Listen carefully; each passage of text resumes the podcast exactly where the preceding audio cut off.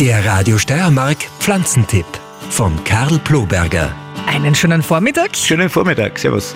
Ja, heute ist ja meteorologischer Frühlingsbeginn, wir haben es schon öfter erwähnt und deswegen geht es heute auch um einen Frühlingsboten bei uns. Die hat mit Frühling zu tun, nämlich die Frühlingsknotenblume. Wobei man ja im heurigen Jahr sagen muss, ist eigentlich schon fast zu spät. Wir haben ein wahnsinnig frühes Frühjahr und irgendwann werden es wahrscheinlich den meteorologischen Frühjahrsbeginn auf 1. Februar verlegen, weil, wenn ich mir das angeschaut habe, wie das heuer war, es war gewaltig. Also Schneeglöckchen haben geblüht schon Ende Jänner in einer Masse enorm und eben auch die Frühlingsknotenblume. Und die finde ich einfach entzückend. Die meisten werden das wissen, haben es vielleicht auch wieder mit den Kindern in der Schule mitgelernt, aber wer jetzt nicht genau weiß, Schneeglöckchen oder Frühlingsknotenblume, wie schaut denn die Frühlingsknotenblume aus? Also Frühlingsknotenblume kennen wahrscheinlich alle. Wer jetzt zum Beispiel aus Deutschland zuhört oder ein Deutscher, der kennt so den Namen Frühlingsknotenblume nicht. Die heißen dort Märzenbecher. Und das ist die große Verwirrtheit.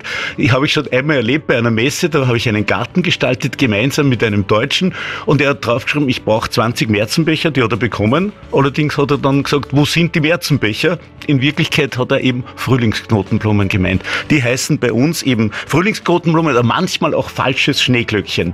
So, wie schaut's aus? Das sind so Glöckchen wie das Schneeglöckchen, aber unten sind so gelbe äh, kleine Tupferl drauf und wachsen am besten in einer Au, wo es sehr feucht feucht ist, sind nämlich sehr, sehr empfindlich. In manchen Gärten Massen und manchmal, wenn man versucht, sie anzusiedeln, da sind sie sehr, sehr ja, wählerisch, sagen wir mal so.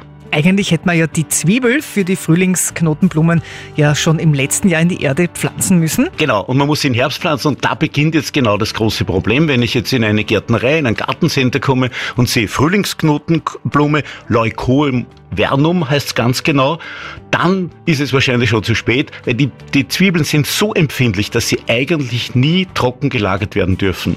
Wenn es ganz richtig ist, dann ist sie in einer Erde drinnen, in einer feuchten Erde, von da holt man es raus, sofort nach Hause bringen und sofort setzen. Und es sollte ein Standort sein, der wechselfeucht ist, das heißt, du brauchst Feuchtigkeit im Frühling und im Sommer Trockenheit dann fühlt er sich wohl, dann vermehrt er sich. Und bei uns zum Beispiel hinterm Haus ist eine riesengroße Frühlingsknotenblumenwiese, die ist einfach herrlich. Das ist für mich so schön, weil das Schöne ist, man kann ja einen kleinen Blumenstrauß pflücken, wirklich ganz wenig, weil es für die Bienen sehr, sehr interessant ist, die Pflanze, viel Nektar. Die duften so gut. Und wenn die in einer kleinen Vase am Tisch stehen, was herrliches. Das ist der Frühling. Nächste Woche wird es dann um ein beliebtes Jausengemüse gehen. Um welches? Ein wahrscheinlich ganz, ganz traditionelles Frühlingsgemüse, das Radieschen.